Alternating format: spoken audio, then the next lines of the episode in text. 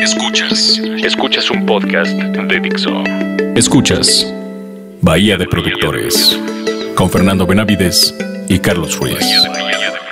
Por Dixo, la productora de podcast más importante en habla hispana. Bienvenidos a Bahía de Productores. ¿Cómo estás, Carlos Ruiz? Mi queridísimísimo Luis Fernando, mira, te mando un abrazo de esos, de esos machines. De aquí a allá tu silla, mano. Mira, ¿eh? Mira, mira, mano. ¿Eh? A ver cuándo comemos, mano. Oye, en Bahía de Productores cada vez se acerca más a la imagen de, de su. Ahora sí que a la imagen de su imagen, al diseño de su imagen. Sí, caray. Ahorita con una cervecita, mano. Caramba, Ya es nos que- falta. Es que con este calor, con la calor que está ahorita, mano, está, está, está duro, ¿eh? Fíjate que una de las cosas que también me, me, este, me vienen a la mente con la imagen visual de Bahía de Productores es Los Ángeles, con todos los estudios que hay allá. Correcto, correcto, correcto. Este, ¿Eh? eh, recordemos aquel gran eh, documental de George Martin. Este. Ah, la isla de Montserrat, dices. no, no, no. El de. eh, en el que George Martin va a visitar a diferentes personas. Mm. Este. Para. para. Pues para ver cómo es el mundo de la, de la industria. Eh, es un documental de, de varias eh, partes. Pero la verdad es que no tiene. eh, pérdida. Se llama El ritmo de la vida. The Rhythm of the Life. Ajá, y es Correcto. un documental brutal. Lo pueden, yo creo que lo pueden ver en, en YouTube. Sí. No se van a arrepentir. Sí, sí debe de andar por ahí. Porque eh, de repente George Martin dice, ¿saben qué? Vamos a... Lo que más me gusta en la, en la vida es la música. Vamos Sí. a ver. Y, y empieza, y, y va a ver desde este Billy Joel. Obviamente abre las cintas de los Beatles. Sí, sí, platica con, con todo, pero termina, curiosamente, termina platicando hasta con... Creo que, que es con Liam Gallagher, hermano.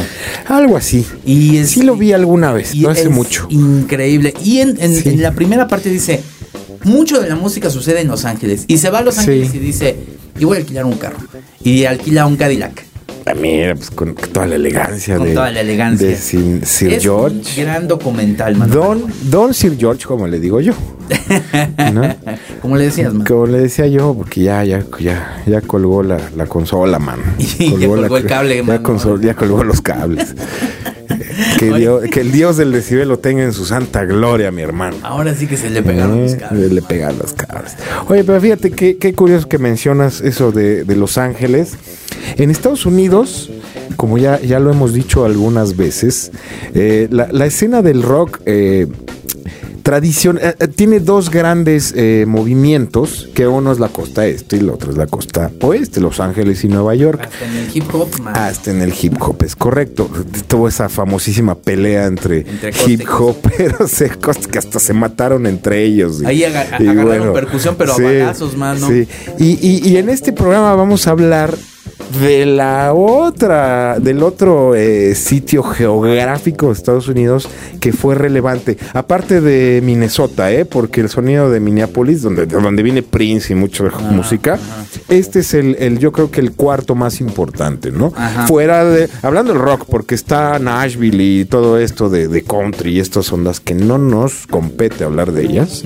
Que no por ser buenas, No. porque de, de pronto la música country está Claro. Y no es por nada, pero domina el género y ha dominado mucho tiempo los, los la música y Sí, todo su bueno. desarrollo en Estados Unidos. Pues desde Han Williams, ¿no? Que es así como el, el papá del, del, del country, ¿no? Y caballo dorado. Y, que- y que payaso dorado. Payaso de rodeo, Que- ¿A quién no ha hecho disfrutar en las bodas? Caballo dorado. Hombre. ¿eh? Pero pues, estamos hablando de Seattle, mano. ¿Y qué se originó en Seattle? ¿Qué movimiento se originó en Seattle, mi querido Luis Fernando? El del el obrero, mano. El obrero. es una ciudad muy aburrida, Sí, déjame decirte. Sí, sí. No, no, una vez que te encuentras con una ciudad tan aburrida, no hay No hay manera que de que hacer. no entiendas que este mm, eh, que, que se tenía que hacer un movimiento musical ahí, ¿eh? Sí, sí, sí, sí, sí. Pero bueno, en fin, estamos hablando del grunge, mano.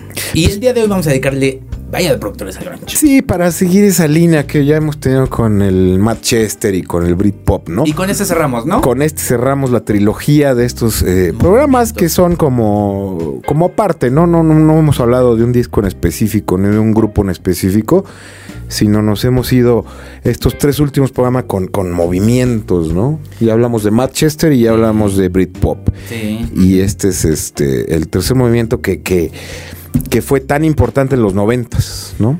Pues es el movimiento que marcó prácticamente los 90, es uno de los más entrañables y uno de los de más corta vida. Pero duró menos el, el Brit, ¿no? Yo creo, pues este, mira, lo que pasa es que eh, tendríamos que ver cómo medimos el grunge, porque si medimos el grunge desde la primera banda y cosas así, pues sí fue, No, no, ya hablando de su apogeo, ¿eh? pues el apogeo empieza con Nirvana. Con Nirvana, con el Nevermind. sí. Con el Nevermind. Con el Ten. Con la muerte de, O sea, cuatro añitos, man. Sí, sí. Pues Cuatro parecido al Brit, ¿no? Pare- pa- parecido al Brit. Recordemos que el Brit es la respuesta británica al grunge. Para acabarlo. Exactamente, porque muchos personajes del Brit como Noel Gallagher y, y este David Albarn, Damon Albarn. Damon Albarn hablaron pestes del, del, del grunge y se colgaron la bandera anti-grunge hasta que se cansaron. Sí, sí, sí. ¿No? Sí, es el movimiento, es el anti en efecto. Es el anti-grunge, el Britpop, ¿no? Así es. A mí la verdad es que sí me gusta más el grunge. ¿No? Fíjate que a mí también, ahora, a- eh, debemos también de, de aceptar algo. A mí uno de los movimientos pre- preferidos de todos es el grunge. Porque, no sé, pero me parece que nos tocó realmente. Sí, ese- nos tocó. ese movimiento, ¿no? Sí, sí, sí. Y es un movimiento que, hablando ya en cuestión de, de producción, un movimiento con mucha fuerza. Es un movimiento que regresaba realmente. Es un movimiento importante porque regresa el rock y, y lo. La pues es lo crunchy, de hecho, ¿no? O sea, que era así como sucio. Sí, sí, bueno, yo lo considero como eh, la, la, sub- la consecuencia del, del, del punk. Eh, Sí, ajá, sí. O sea, una década después, por supuesto, ¿no? Ya el, el punk dio sus últimas patadas ya a finales de los 70 dio paso al post-punk. Y esta es la consecuencia del post-punk, porque metal, ¿no? conjunto con el heavy metal Se de los casan ahí. 70 Ujú, De los 70. Exacto. Sí, cosas Por- como, como Led Zeppelin. Led Zeppelin, Black Sabbath, todos esos eran, eran grandes influencias de, fueron grandes influencias del, del grunge primerizo, eh, del, De la primera de la primera polea, porque Nirvana yo ya la considero de la segunda. No, ¿sabes qué? Yo creo que hay este bases que todavía no se no se cimentan como el grunge, porque pues vaya, el grunge eh, explota con Smells Like Teen Spirit, pero desde antes ya se venían formulando varias banditas y cosas así, pero no estaban No, no estaba encerradas en un definido. movimiento. Sí, sí, Porque sí. existe este el post grunge, El eso sí, post-grunge. pero el, el- Que es más fresón. es más fresón, ya hablaremos de él en su momento. Pero bueno, el grunge es esta época que realmente eh, encierra los primeros cinco años, el primer lustro de los 90. Comercialmente, Comercialmente. porque sí viene arrastrado de los ochentas, ¿eh? Y de, y de la mitad de los ochentas. Pero ¿eh? no se considera No, no definido. Mm. Eh, definido bandas, sí. Había bandas, ¿no? Sí, sí, sí, bandas como Soundgarden que empezaron, que vienen desde el 84 Ajá. o, o Green River, ¿no? Que también para mí es, es la, la banda, la primer banda de grunge ya eh, como movimiento que existió, ¿no? Y su, y su, su primer disco fue del 87, me parece. Pues la primera, la primera banda que realmente este fue de fue eh, a- que, que acentuó el grunge, pues en efecto es Soundgarden porque Es Soundgarden, sí. eh, eh, graba un disco con la, la disquera Sub Pop Mano, que es una disquera muy importante. pop, sí. En el movimiento del grunge, sí. Muy, muy importante. Y eh, también Geffen Records después le entra Sí. muy fuerte a, a Sí. apoyar el, el Es, grunge, es que ese David Geffen era un... Híjole, mano. Era una fichita, mano. Hijo, mano, veía dinero en todos lados Sí, ese sí, cuate, sí. mano. Sí, fíjate que eh, se pelea con varias personas. Eh, Geffen, bueno, Geffen son los primeros también en, en grabar a Guns, ¿no? Me parece Sí, Guns N' Roses. sí, que sí. es alternativo de esta. es- Sí. es, contemporáneo de esta época, ¿eh? Sí, sí, aunque, aunque en otro estilo, ¿no? Ante- En otro género. En el hard rock. En el ¿no? hard rock. Pero sí, son del. Claro. del- del sí, pues el, el, 90, el Usual el Illusion. Usual Illusion es del 92, si Yo no me equivoco. 92, sí. Y el otro, el primero, que es el... el- Ay, siempre se me olvida. Bueno, ese, for Destruction. ese es del 88, 87. 80, sí, no sé. Por ahí. Por ahí, ajá. ¿No? Bueno, la verdad es que el grunge, eh, como, como decíamos, y aquí teníamos eh, mi gran amigo Carlos Ruiz y yo, que te mando un abrazo hasta allá. Caramba. Nos hablamos para comer, mano. Nos hablamos, mano. En la semana. La semana que entra, que ando más. Ando este, más, más tranquilo. Más tranquilón. ¿eh? Esta semana ya la tengo llena, mano. Oye, tenemos una gran disyuntiva. eh, hablando de Nirvana y lo vamos a mencionar como Sí. parte de- Sí. Tú no eres muy, muy fehaciente de. No, no, Nirvana, nunca lo fui. Y me tocó en su pleno apogeo y, y ya andaba yo en fiestas y ya andaba en la, en la música y ya andaba en todo. Pero creo que está un poco sobrevalorado y aquí se me van a ir encima muchas muchas personas. De, de entrada yo, ¿eh? Yo Sí, sí, sí, tú sí eres fehaciente admirador, wow. Ya me sacó las uñas pizarrón. Este, pero no, yo no. Yo creo que está un poco sobrevalorado y no tanto el grupo, sino la, la figura de Kurt Cobain se me hace totalmente sobrevalorada. ¿De Corco? De Corco, hay gente que lo pone al nivel de genio y la verdad es que yo no lo... No, por más que le he buscado la, la genialidad, musicalmente no la he encontrado. Pero es que eh, No yo creo que el, grunge era más como una propuesta, no sé si virtuosismo. No, es que no era Pero creo virtuosismo. que era una, una propuesta de actitud y en ese sentido. En ese sentido, mucho. sí, pero, pero esa, esa, mira, esa actitud viene de Mark Arm. Está copiada completamente de Mark Arm, que fue el fundador de Green River y de Mudhoney. Pues de hecho, ¿sabes quién? Yo Hasta- creo que tiene hasta más sí. hasta Pixies, ¿eh? Sí, claro, eh, bueno, él declara que es fan, era fan de Pixies y que él debió de haber estado en esa banda, como su máxima influencia fue Pixies. Sí. Pero eh, búsquense videos de, de Green River o, o de Mudhoney y de verdad eh, el tipo Mark Arm, que era el vocalista de estas dos bandas, eh, que son como las pioneras del género, de verdad hasta el tipo se parece a, a Kurt Cobain y, y Green River es 10 años antes. Bueno, pero si así fuera, ¿cuál es el problema? Yo vengo vestido como Juan Gabriel y a mí no. Bueno, y, pero- perdón, ¿eh? pero- pero, lo hago con más Pero estilo. tú cantas mejor que Juan. bueno, Perdóname. Pues ¿Eh? mira, yo te voy a decir algo. Yo no creo que esté sobrevalorada. Yo creo que, que la historia le da su justo peso. Lo que sí creo es que está sobreexpuesta. Está sobreexpuesta. Pero es como. Es como Radiohead, güey. O sea. Radiohead sí es muy buena, banda, tiene cosas muy valiosas, tiene cosas que rayan en lo genial, pero también está súper sobrevalorada Radiohead. No sé, yo también creo que está un poco sobreexpuesta. Y yo creo que los fans le han hecho mucho Lo- daño. a es que son los fans. O sea, aquellos, aquellos cuates que dicen, no, es que Kurt Cobain era un genio. No, o sea, Pues no. fíjate que a mí no me parece del, del todo descabellado. No sé hasta qué punto, pero yo creo que sí, el, el- tiene un, un gran mérito y yo sí creo que fue la punta de... Fíjate, ya lo, ya, ya lo hablamos cuando hicimos el programa de Nevermind. ¿Sabes que no, Carlos? ¿Sabes qué? ¿Tú no estabas? Estaba. Sí estaba. Ah, no, sí estaba. Fíjate, Y eso me a uno, brother. Yo también. ¿Eh? Yo también. Rick Rubin. Yo también. Y mira qué bonito salió. Sí. No, lo escuché, fíjate. Yo no voy a escuchar bueno. cosas donde no salgo. Pues porque no le vas a entender. No. No. Ya, ya lo hablamos en el programa de Nevermind. O sea, sí, en cuanto a su ideología, su actitud, sí, está bien. Fue, fue lo que lo hizo sobresalir. Pero genio de ninguna manera, un genio. De ninguna manera. Por donde le busques. O sea, no, no hay ningún fundamento que lo diga. Su actitud, eh, la música que sí, bien, las letras. eh, o sea, todo eso está bien. Por ejemplo, Lo respeto. Los, los Sex Pistols. Tú- Los odio. Tú pero ¿qué- ¿cómo los consideras dentro de la música? Aberrante. Pero su... Aberrante. Sí, sí, pero una cosa es que, que no te guste y otra cosa es que no ah, le no. puedas dar es- el, es- el- Estoy hablando de mí. Ajá. O sea, yo, los Como, Pistols. como su... Ajá. Pero, por, pero su paso por la mus por la historia de la música. Lo único bueno que dejó Sex Pistols fue Public Image Limited, que John Lydon lo hizo ya como un grupo de post-punk. Y esa sí es una bandota, Public Image Limited. Pero el imbécil de- del bajista, ¿cómo se llama? Este, Sid Vicious, por Dios. Era, era un aberrante, era una aberración ese güey, o sea... Pregunta. ¿Esto lo dices de acuerdo a su ejecución musical? a su ¿O así que? actitud, a su ejecución, a todas las estupideces que hacía. O sea, era un tipo que tenía aire en la cabeza. Y, y- y- y es ídolo de muchísima gente, ¿no? Mira, yo te voy a decir algo. Yo creo que para el camino de la música y sus componentes en la historia, eh, el, el- el ser un ejecutante o un buen músico es parte de los ingredientes, pero muchas veces No, en el No rock no. En el rock estoy de acuerdo que no es necesario que seas, que seas un virtuoso ni, ni, ni- ni un genio ejecutando.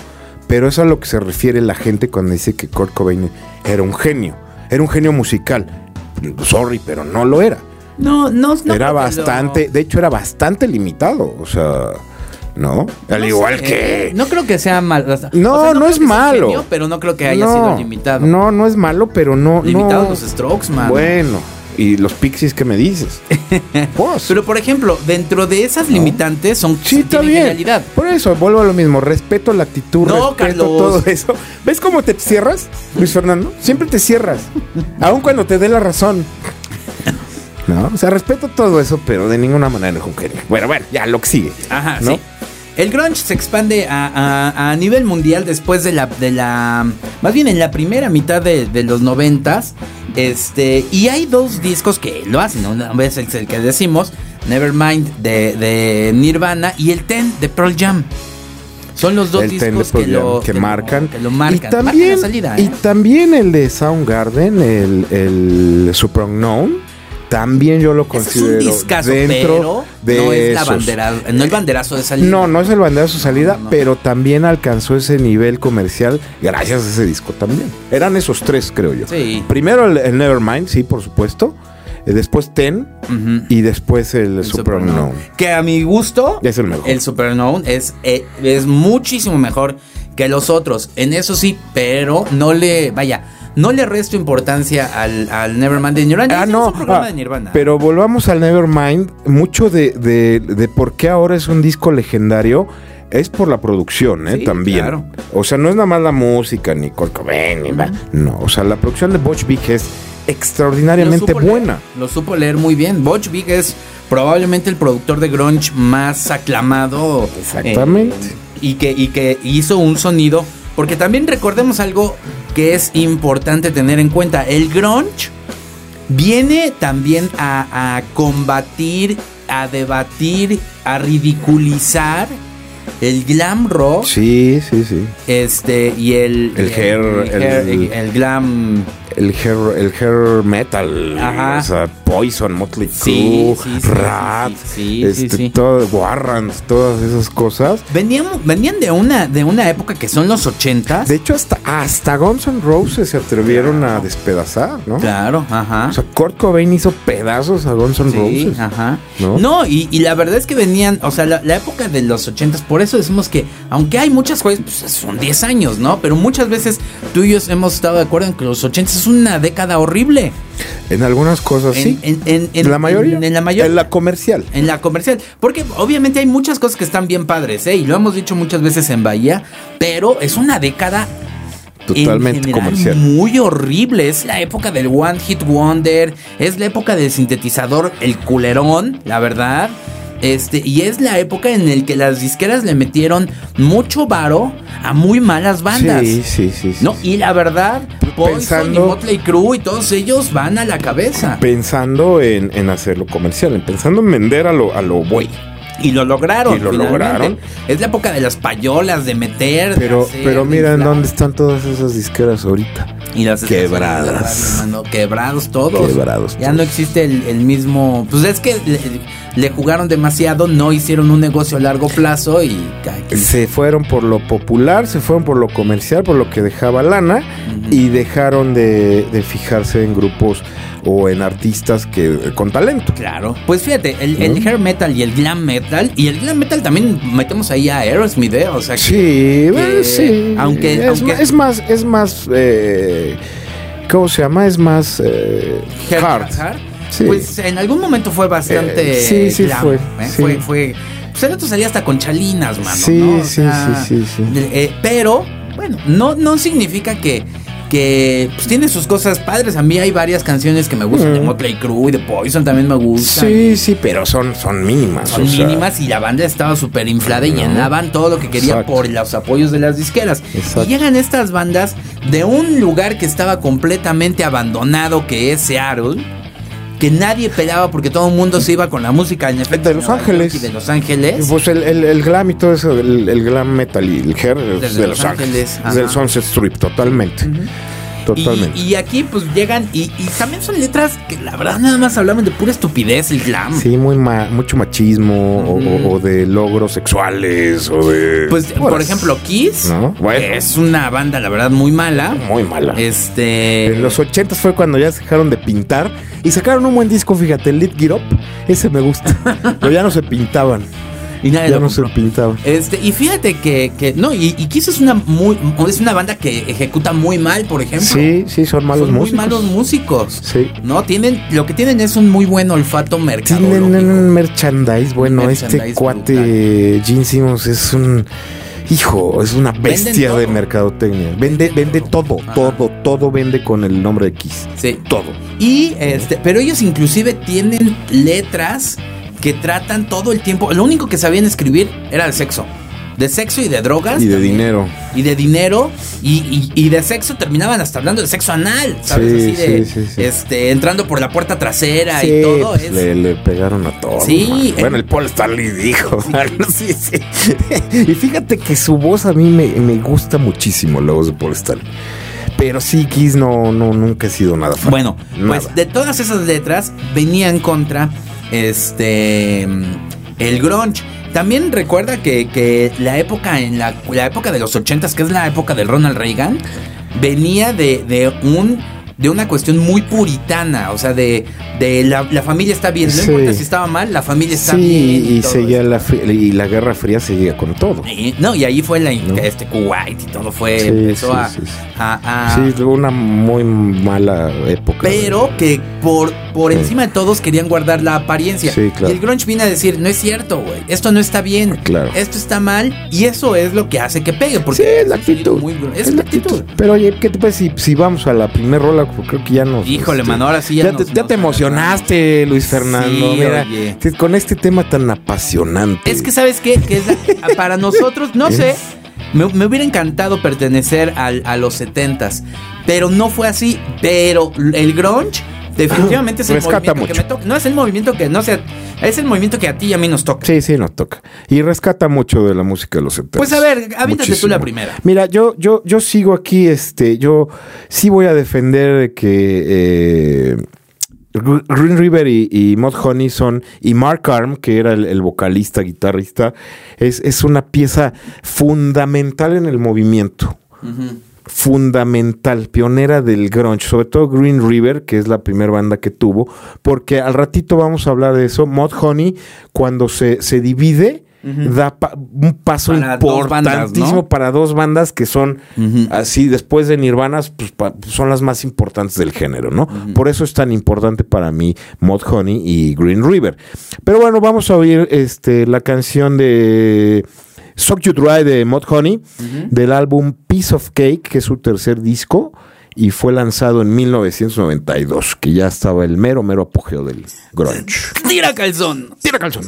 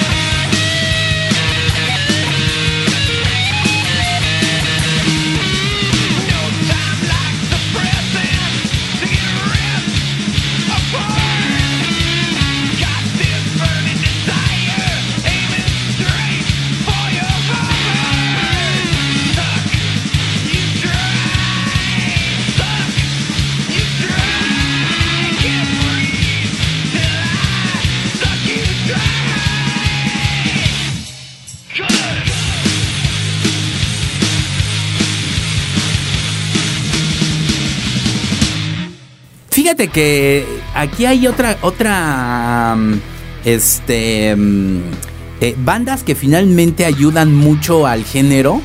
Y era lo que decíamos del Manchester, que, que finalmente eh, hay, hay bandas que, que- que son los, los impulsores Sí. sin pertenecer necesariamente Al, al- al género. movimiento. Lo decíamos de Manchester de... ¿Qué banda era la que decíamos de Manchester? Que eran lo- los que habían sostenido la, la- la disquera. Ah, pues fue este. de Happy Mondays. No, no, no, no, no, no, no. No, espérate.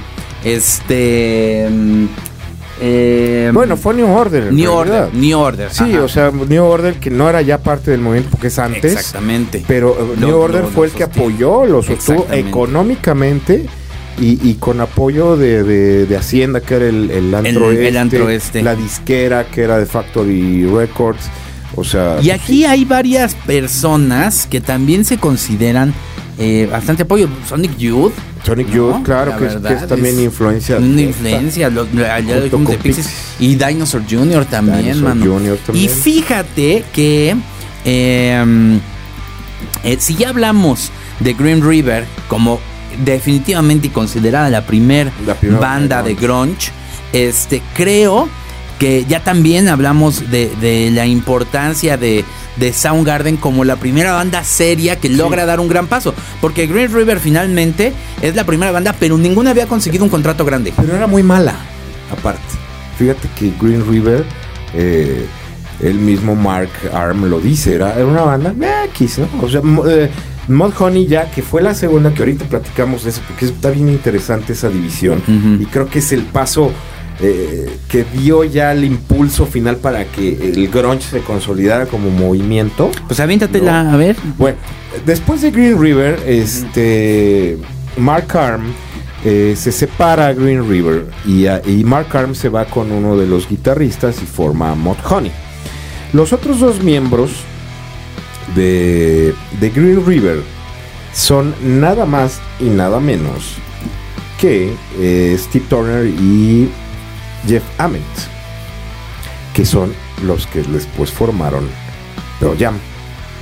Pero en ese inter surge esto, este Temple of the Dog, Ah, que es así como, no sé si estés de acuerdo, Temple of the Dog es como la pauta, eh, la línea, la frontera entre ya el movimiento definido y que dio el paso para Nirvana, para Pearl Jam, para ya sí. que el, el, el grunge se fuera a niveles comerciales ya estratosféricos. Temple of the Dog es la banda que curiosamente, porque fíjate que tiene, tiene esto el grunge, tiene eh, Temple of the Dog que es el pegamento. Sí, es el pegamento, ¿no? Y la, y la concibe Chris Cornell este, como un tributo a, a Andrew, Andrew Good, que era el vocalista de Mother Love Bone, que también es otra banda que colgó el, de- el cable de también. grunge. Exactamente, se muere de una sobredosis y era muy amigo de Chris Cornell, de hecho creo que eran roommates. Este, Roommates. Entonces, eh, Mother, eh, Mother Love Bone estaba eh, Andrew Wood de vocalista, estaba Stone Gossard de, y Jeff Arment, que después hicieron eh, Pearl Jam. A ver, que le hable- que mano, que le hables al micrófono, pero no sé si es más alejado. Ah, que te alejes un poquito porque... Ah, ahí. Ajá. Ok. Bueno. Y está este digo, Mother Love Bone, este muere Andrew Wood, que es amigo de Chris Cornell, y estaban los, los otros dos miembros de Mod Honey, que eran Stone Gossard y Jeff Arment, ¿no? Y en realidad es una muy buena banda, pero que les falta voz, mano, porque Chris Exacto. Cornell, que a mí me parece un gran vocalista, gran ¿eh? cantante y un gran guitarrista. Un gran guitarrista. Es un gran músico. Chris Cornell es un gran músico. Este güey sí. Ujú. Yo creo que ¿No? dentro de todos es el mejor músico. Sí, de- dentro de del general, grunge es el mejor Por músico. supuesto. ¿No? Entonces Chris Cornell forma, este, que empieza a componerle una- unas, un par de canciones A Temple of the Dog. a, a Andrew Wood, porque era su amigo y se murió y eran como homenajes y él los quería hacer- sacar como sencillos, este, y empieza y se, y se acerca a Stone Gossard y a Jeff Arment, que eran lo- los otros miembros de Mother Love Bone, y le dice, oye, pues quiero hacer esto como tributo a su vocalista, que era mi amigo, bla, bla, bla. Entonces eh, los invita a tocar, pero también se jala a Matt Cameron, que era el baterista de un personaje muy importante, al rato platicamos de él. Era el baterista de Soundgarden y, y a un enverbe vocalista. Y a Eddie Vedder, que, nadie sabía quién era. Que no tenía banda en ese momento, Pearl Jam no existía. este, él iba a hacer audiciones para, para, para otra banda, donde estaba Aston Gossard y Jeff Armen. y, casualmente lo escucha Cornell y lo invita a hacer este. Eh, ¿Cómo se hace? Back, backing vocals, este, coros. Y lo invita a cantar con él la de la famosísima canción de la más de famosa Strike. ¿No? Después de esto, se, di, bueno, se, deshace Temple of the Dog, que no era, no era un grupo formado en sí. Y Stone Gossard y DJ Farman se llevan a David y hacen Pro Jam. Fíjate, y de ahí está. Y, también habría que, recordar que Pearl Jam saca su famoso disco. Que, que, que, ah, es que aquí está Gretel y, porque aquí ya podemos pasar, pero... Me acaba de fulminar Gretel. sí. Hijo. Y él, híjole, ya. ¿Qué comí? no chingues. Y aquí es lo que estamos en un estudio, mano. Más bien el problema. No, no, no. ¿Quieres salir, Gretel? Nada más avisa. Gretel, tengo dos, dos perras, una se llama Gretel y una se llama Nala, pero Gretel se caracteriza por pero que de repente, de repente, hijo, la vida está llegando hasta acá. De repente estoy viendo cómo te desfiguras, Carlos Ruiz.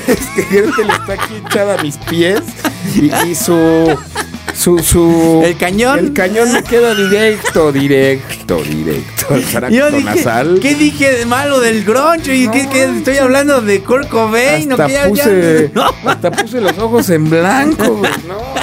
Yo dije, un dato malo, qué chingado, o sea, no. nunca, nunca me habías hecho esa cara de reprobación. ¿Qué te hice? ¿Por qué me tratas así?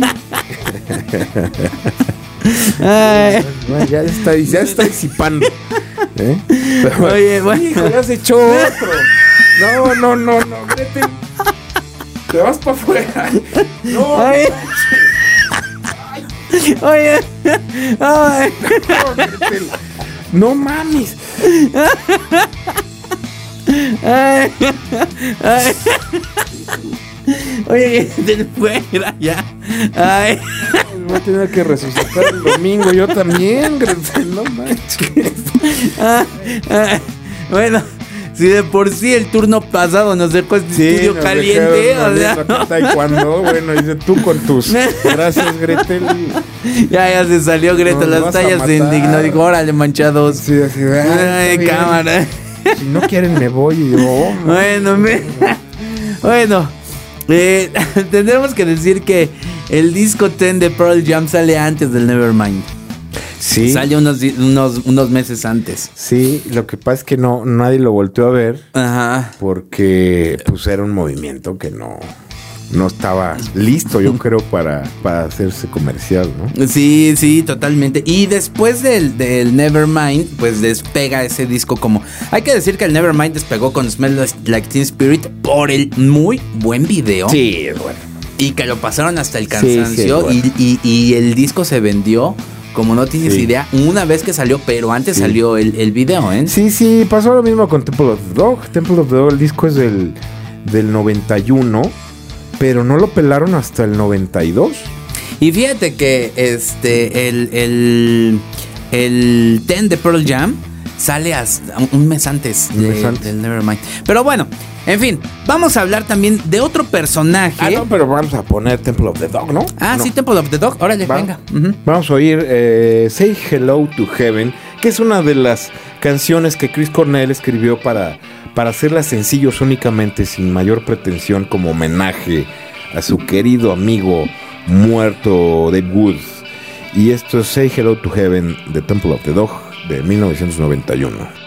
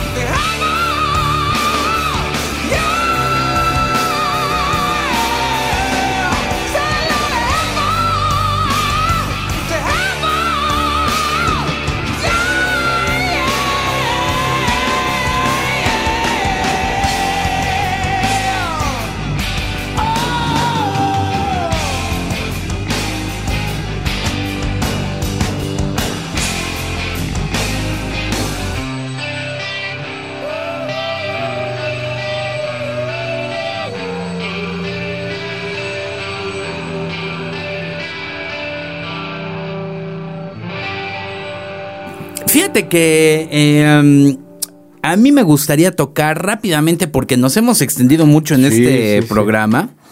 eh, a alguien que ya hemos tocado eh, No, no, no, yo no he tocado a nadie. el tema, el tema, el tema muy someramente y ahora que estamos en podcast lo vamos a, a desmenuzar más, pero en su debido momento y es al considerado el padrino del grunge. Ah, el mismísimo señor Don Young.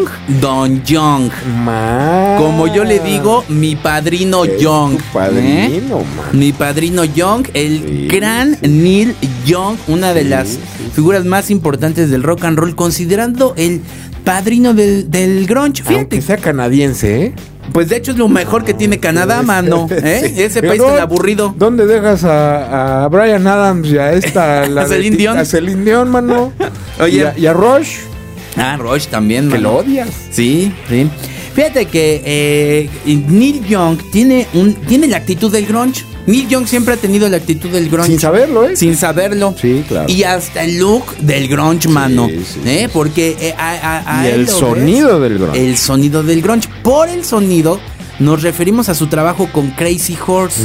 Crazy Horse es, un- es la banda de, de Neil Young. La primera banda que tuvo. La, ¿no? la. Bueno. ¿Sí fue la primera? es que sabes qué. Primero está este.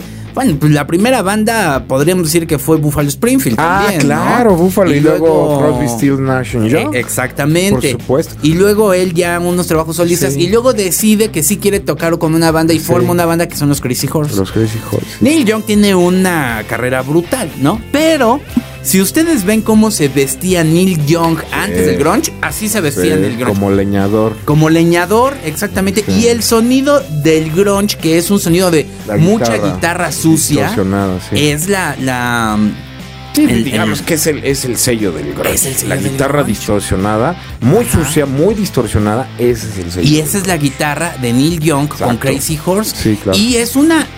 Probablemente sea la mayor influencia de Eddie Vedder y el Pearl Jam. Seguramente. El, el, el, eh, álbum de, de Neil Young que se llama Ross Never Sleeps. Que Ross Never Sleeps es un, un muy bonito álbum con una gira brutal que también se, se aventaron. Eh, es eh, un- una actitud completamente del grunge. Sí, grunge. Aquí viene la famosa frase de eh, mejor quemado que oxidado. Él, él decía, de- y eso lo dice Neil Young, dice, vale más la pena que te quemes por el uso a que te oxides por no Por usarte. no usarte. Y es la frase que deja Kurt Cobain cuando se suicida. Mm. En su carta él pone, este, mejor quemado que oxidado. Con lo cual te das cuenta que también para, Neil- y para Kurt, eh, Kurt Cobain Era era una, una gran referencia, ¿no? Sí, claro. En fin, el caso de esto es que em, vamos a escuchar una canción que es de un álbum que se llama Mirror Ball. Em, la canción se llama Song X y es curiosamente de un disco completo que graba Pearl Jam con Neil Young. Correcto. Y es un discazo, disco, mano. sí. Es un discazo. No solamente eso, sino que aquí cabe recalcar que el, el- el- se hace en el 95, ¿eh? ya, ya estábamos en, Sí, los, ya. en la salida del, del, grunge. Sí. Se graba en los estudios Bad Animal Studios, este, en Seattle. Fíjate, como que regresan a, a tener realmente, a buscar la esencia del grunge en este. Y hay otra cosa importante de lo que hablaremos de este disco. Su productor es Brendan O'Brien. Brendan O'Brien es, yo creo que después de, de mm, Butch Vig, el segundo impor- eh, productor más grunge. importante del grunge. Porque es un, un productor que, que trabajó con Pearl Jam, con los Stone Temple Pilots, con Incubus, con Black Crows, con Audioslave, con este Soundgarden. Oye, qué bandota. Hoy hoy te hablamos de Audioslave también, porque es una consecuencia del grunge. Claro, con Bruce Springsteen, con Aerosmith, Mira. con los Red Hot Chili Peppers, con Rage Against the Machine. Sí. O sea, Brendan O'Brien es un productor sí. brutal. Sí, y sí. este disco, el Mirror Bowl, eh, lo, lo, lo graban con él. Y tiene un sonido increíble. Sí, es buen sonido. Claro. Entonces, está muy bien producido. Muy bien producido. Pero estás hablando ya de que Eh, Pearl Jam, bueno, y Neil Young, ya la carrera que traía Neil Young en el 95 Ah, pues ya, ya, tenían nada que demostrar, Y ya Pearl hecho Jam ya estaba madurando como, Ya, como- banda. Ya. Como banda. Todavía no estaba Matt Cameron, es lo que es a lo, a lo que yo iba. Creo que Ma- Matt Cameron entró en el 96 a Pearl Jam, que también fue un cambio importantísimo. Este, no es cierto, se unió a Pearl Jam en el 98 Matt Cameron. Uy. Y el anterior baterista que también era extraordinario, que era Matt Chamberlain. Ah, sí. Este, pero cuando entra Cameron, Matt Cameron a, a Pearl Jam, para mí es un cambio brutal, brutal, brutal ya de, de madurez de banda. Pero ya en el 95 Pearl Jam ya no estaban en el ten. No, hombre. No, ya estaban No, mucho ya- más Ya evolucionados. habían, como ya habían pasado el versus. Exactamente. Y no solamente eso, en el 94 ya iba de salida el grunge porque Kurt Cobain se voló la cabeza en el 94, En el el 8 de 94. abril del 94. Y en ese mismo año Pearl Jam hace un acto de mucha actitud, pero también se da un balazo en el pie y con eso le da la, la puntilla al, al- al grunge, que es pelearse con Ticketmaster. Mm, Porque Ticketmaster, como siempre, infla los precios pero hasta donde hasta donde quiere y Pearl Jam no estaba de acuerdo y, y se, pale- se pelea con, con se, se polea, ahora sí que se polea. Yo poleo con la gente que es mala. y, y Pearl Jam poleó con la gente que es mala que era Con la no. Ticketmaster. Ella no es mala. Y, y- y fíjate que, que deja de, de dar conciertos Pearl Jam por los siguientes tres años, Sí, mano. sí, sí, sí, sí, claro. Sí, de- al final del día Pearl Jam, pues es ya de los. Bueno, Soundgarden también, que ya tuvo reuniones y Pero sigue no funcionó patadas. mucho, ¿eh? Pero Pearl Jam es, es básicamente la única banda sobreviviente del grunge y totalmente madura. Sí. 25 años después es una banda con una madurez, bueno, Sí, ya. increíble. No, y, y la verdad es que lo, lo- lo han hecho ya muy bien. En fin, escuchemos entonces a Neil Young con Pearl Jam. Y yo no me voy a cansar nunca de recomendarles todo el trabajo de, Sí, de, de- Neil, de Young. claro. Un día es hablaremos de, valiosísimo.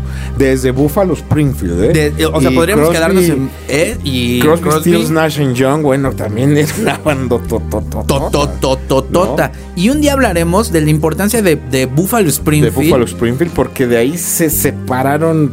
uf, De ahí dejan de existir los músicos de estudio porque antes las bandas no tocaban, bueno, ni la puerta, mano. Exactamente. Y las de las primeras bandas que llegaron a tocar con sus instrumentos, a componer sus rolas, es Buffalo Springfield. Buffalo Springfield, bandota. Mm. Pero bueno, vamos a escuchar Song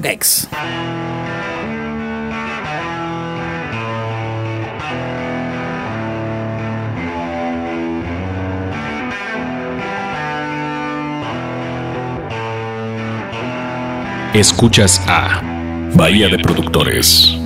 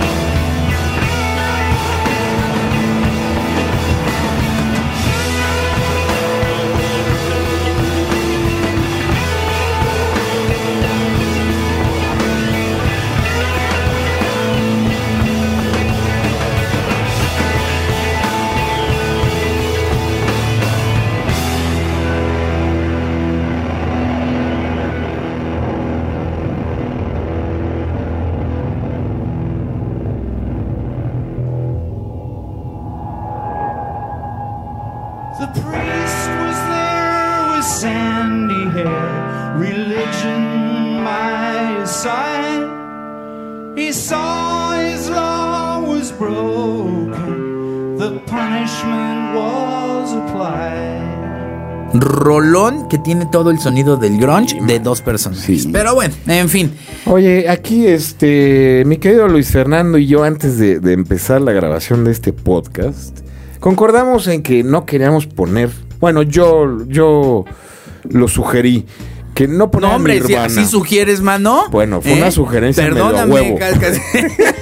Fue una Pues eso fue una amenaza. Oye, ya, ¿qué, cuánto, más, ¿cuánto más quieres oír a, a Nirvana, mano? Ya, ya lo has ido hasta en la regadera. O sea, Es ya cierto. basta. No Sí, quisimos poner Nirvana, ni Soundgarden, ni Pearl Jam. ¿Eh? Y no porque creamos que son malos, al contrario.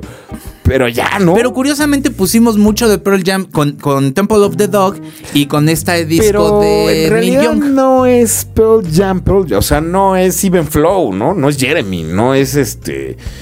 No sé, ¿no? Sí, sí, sí, sí, sí, claro. Sí, sí, sí. o sí, sea, Y, y optamos por, por poner cosas de Mod Honey, que pues es Sí, no, no, pionera. no, no, no, sí, Este, Temple of the Dog, que, que es un parteaguas importante en el género. Este disco con, con Neil Young, que es maravilloso. Claro, maravilloso. ¿No? Sí, sí, sí. Pero bueno, este, por eso no pusimos a, a Nirvana, porque Sí, fui amenazado de muerte. No, No, yo la verdad tampoco quería poner a Nirvana, porque hay cosas que, que, que vale la pena eh, eh, programar. Claro. Y que, y que van a dejar más para entender el grunge que Nirvana, porque finalmente el Nevermind todos lo hemos escuchado y aquí tenemos hasta un programa Sí, que ya le hicimos a que ya Nirvana. saldrá, ¿no? que ya saldrá en ya, saldrá en, en Dixo. En fin, este, pues ya, y para ir concluyendo la caída, porque ya este es el último bloque, la aparición del post-grunge fue la que termina de darle la- Termina de matarle, dale el- toque final. Porque el grunge, la verdad es que tenía mucha actitud y sinceramente la mayor parte de ellos eran muy drogadictos, man. Sí, sí, sí, sí, sí, sí. El mismo Mark Arm era cocainómano. Pues bueno, Kurt Cobain también. Sí, cómo no. Duro, un lío duro con las drogas. Y ahorita Este, la verdad es que No. eh, no, no, no, no poca cosa, eh. Este, eh, también las, las, las drogas y, y lo que se metieron. Y pues la heroína, que es. Scott Wayland, que ahorita vamos a tocar ese Scott punto. Wayland. Hijo, Una gran pues pérdida, man. una gran pérdida, ¿eh? Claro. Pero eh, el, el- el caso de esto es que después del grunge en, la- en el primer lustro de los noventas, continúa con el post-grunge, Continúa el post-grunge. donde aunque a ti y a mí nos gustan mucho ciertas bandas Sí. del post-grunge, Sí, sí. no podemos negar que es la parte comercial la del parte grunge. fresona. La parte fresona. Es la parte. eh, Ya que, que- ya que entraba ahí. Es como el Britpop y el, y el Manchester. Más o menos. O sea, el diste- le diste Britpop muy es, bien. es la consecuencia del Manchester, pero ya es totalmente eh, Refinado. fresa, ¿no? Ya es fresón, Sí, ya sí, es muy, sí. muy ligero, es más, más happyzón. Lo mismo pasó con el post-grunge, con Collective Soul, con este Candlebox, con Bush, ¿no? Que son buenas bandas. A mí, la verdad, Candlebox, Candlebox me gustaba muy, me, me gusta todavía Es- mucho. sí, no, está muy ¿No? bien producido y todo, pero vaya, agarraron la fórmula, la replicaron y la perfeccionaron. la en ese hicieron más Y la hicieron fresa, ya era muy melódico, Sí, ¿no? muy melódico. Y le dan en quitaron- la madre. Aunque mejor producido. Mejor producido. Más Ya- pulido. Pues lo que pasa es que ya tenía una intención comercial. Exactamente. O sea, porque recordemos también que, que el inútero de, de Nirvana es un disco hecho especialmente para sonar mal, Sí. porque no querían ser famosos. Es que ahí, ahí entra la, la- esta ambigüedad, ¿no? De, de- eh, el grunge de entrada muere cuando, cuando alcanza el éxito comercial y el que mayor se quejaba era Kurt Cobain del éxito comercial y, y fue la- el que... Y él mismo fue, Kurt Cobain fue el que lanzó el género comercialmente. O sea, es, es- es- es algo... Pero fíjate, el, el- el Ah, Nirvana, me, digo, el, Nevermind, me parece que aunque él lo lanzó al puesto comercial, ellos no se esperaban llegar a Pues eso. no. Y, por cuando- eso se deprimió y por también. se deprimió, o sea, no era pose, porque al final No, no no, era te das, pose. no te das un, un escopetazo No, por pose, ¿no? No, no era posible, estaba muy incómodo. Pero, pero ahora eh, que lo veo yo ya a mi edad digo, bueno, ¿y, y qué es lo que espera? ¿Seguir tocando en un garage y trabajar en una gasolinera? Pues sí, exacto. O sea, O es, sea, es algo es digno muy de- pobre, sí, muy sí, pobre sí. su visión. al Pero probablemente ellos querían convertirse no en una banda de mainstream, sino de culto, como Pixies, que nunca ha sido mainstream. No, pero viven bien. Pues sí. No me digas que no. Pues sí, pero lo que pasa es que el éxito que alcanzó Nirvana rebasó cualquier cosa, ¿eh? sí, o, sea, eh, eh, o sea, imagínate que Nirvana llegó a ser más grande que Michael Jackson. Sí, en venta sí. Desbancó a, a Michael Jackson con el Danger- Sí, Dangerous. sí. Hablando de la estrella de pop de las más grandes que ha dado la historia, lo desbanca Nirvana, ¿no? Pero sí, sí, fue sin precedentes bueno, en fin, nos vamos ya prácticamente. Eh, en el 96 muere el grunge prácticamente. Eh, ya, ya. El Aliens in Change da, sus últimas presentaciones. Eh, eh, Pearl Jam deja de, de tocar durante tres años. Se da un escopetazo este, Kurt Cobain. Eh, Soundgarden se desintegra Sí, se en el desintegra. 97. Y, y mano, dejan un gran vacío como la siguiente canción que vamos a escuchar, mano. Que es una bandota. Banda, Y bastante eh, menospreciada en el momento, ¿eh? En el momento que Había salió. mucha competencia. mucha fíjate. competencia y la Sí, voz de, de Scott Weiland emulaba mucho la de Eddie Vedder. Totalmente de acuerdo. Cuando eh, Scott Weiland tenía una voz Muchísimo infinitamente superior a la de Chris Cornell, a la de Kurt Cobain, a la de quien quieras la voz de Scott Weiland era, hijo. Y te voy a decir algo. privilegiada. Scott Weiland era el Era verdadero rockstar. rockstar. Era un rockstar, pero, pero de cepa. De cepa. de cepa. Es Eso. el último gran rockstar, yo creo que, que, Te doy la razón. que existió ya, ya en esta era moderna del rock. Te doy toda la razón. No. Nadie después de Scott Weiland. Ha- Hacen un disco. Primero esta canción la sacan en, en la película de The Crow, mano, que es una película muy grunge, por cierto. Sí, muy grunge. Ah, y hablando de películas está la de singles. Ah, muy importante. De, de Cameron Crowe. Muy importante. Que salen los, los Las- chats las- de, las de bandas. Soundgarden, sale Ajá. Divide por ahí. Y es un peliculón, ¿eh? Sí, La- sí, ¿Quién sí. era? Era Matt, Matt, Matt Dillon era el protagonista que, que tenía una banda de grunge justamente. Sí. Buena película. Buena y el película. soundtrack es muy bueno. Y esa también contribuyó mucho a que el género se hiciera comercial, ¿eh? Sí, Porque exactamente. Fue, un madrazo la película. Sí, sí, sí. Acompañado de. todo- Es que se, Se acompaña a todo lo demás. de todo lo- Sí. Pero sí, o sea, todos se ayudaron en ese, Sí, en ese momento. Sale una, la canción en, en, en- en The Crow, que otro que también muere ahí de un balazo, Manuel, hijo de, de Bruce Lee. De Bruce Lee, ¿Eh? es este... Este. Brandon Lee. Brandon Lee. Y eh, después sale, eh, la canción se replica en el álbum Purple. eh, un discazazazazo, mano, la verdad. El segundo álbum de los Stone Temple Pilots, lanzado en el 94, cuando es- es- está es- ya estos, estos Sí, problemas, muriendo, ¿no? sí. Pero este es un, es un gran disco porque aquí tiene este eh, Vaseline, este Interstate Love Song, que es, mi preferida, me parece de, de sí, como no, man. Una bandota y era, y era eh, bueno, eh, no era trío, era un cuarteto, pero era bajo, guitarra y batería. Era un como, pro- sí, como- sí, sí, era una banda de rock, Sí, ¿no? una- una banda, una alineación de rock. Pero, hijo, yo tuve la fortuna y estoy muy agradecido con la vida de poder haber visto Stone Temple Pilots en vivo. Y sonaban. Yo también, sí. ¡Wow! Sí, ¡Wow! la verdad sí. Musicazos. Scott Increíble. Weiland, repito, es la mejor voz de- de- de- de, Y era un de pinche rockstar. Era un rockstar.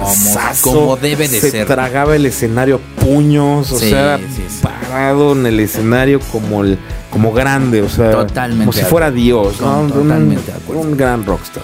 Y el. eh, pues ya después, eh, la- la- el, el destino y las drogas llevan a, a que corran a, a Sí. Scott Weiland de la banda, pero forma. Velvet Revolver. Velvet Revolver nada ¿Qué más, es, ¿Qué es. Guns N' Roses con, Con Scott Weiland? Scott Weiland. Pero la verdad es que es una muy Era buena buena. banda, ¿eh? Sí, es es una banda que rockea. Al igual que un Audio montón. Slave, ¿no? La, la Claro, otro- el que, otro que proyecto. Against the Machine Exacto. con este Con Chris Cornell. Chris Cornell. Tom Morello. Sí, sí, sí. Este, lo que pasa es que fíjate, si había talento en el grunge. Claro. No, a diferencia de otros, de otros este, géneros. Sí, claro que había. Hay mucho talento Claro en el grunge.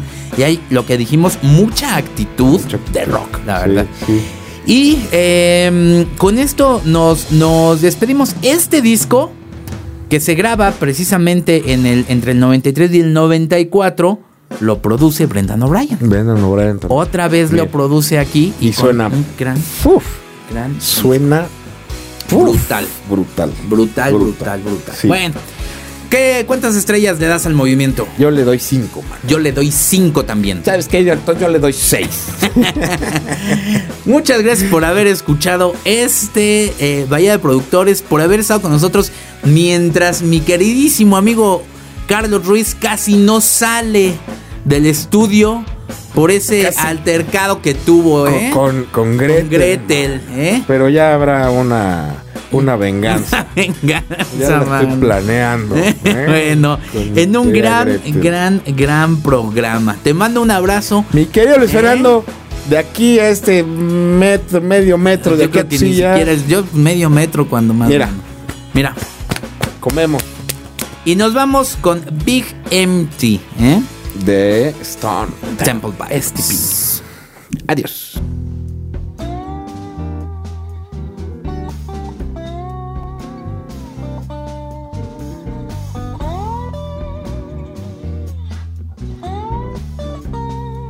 Escuchas a Bahía de Productores.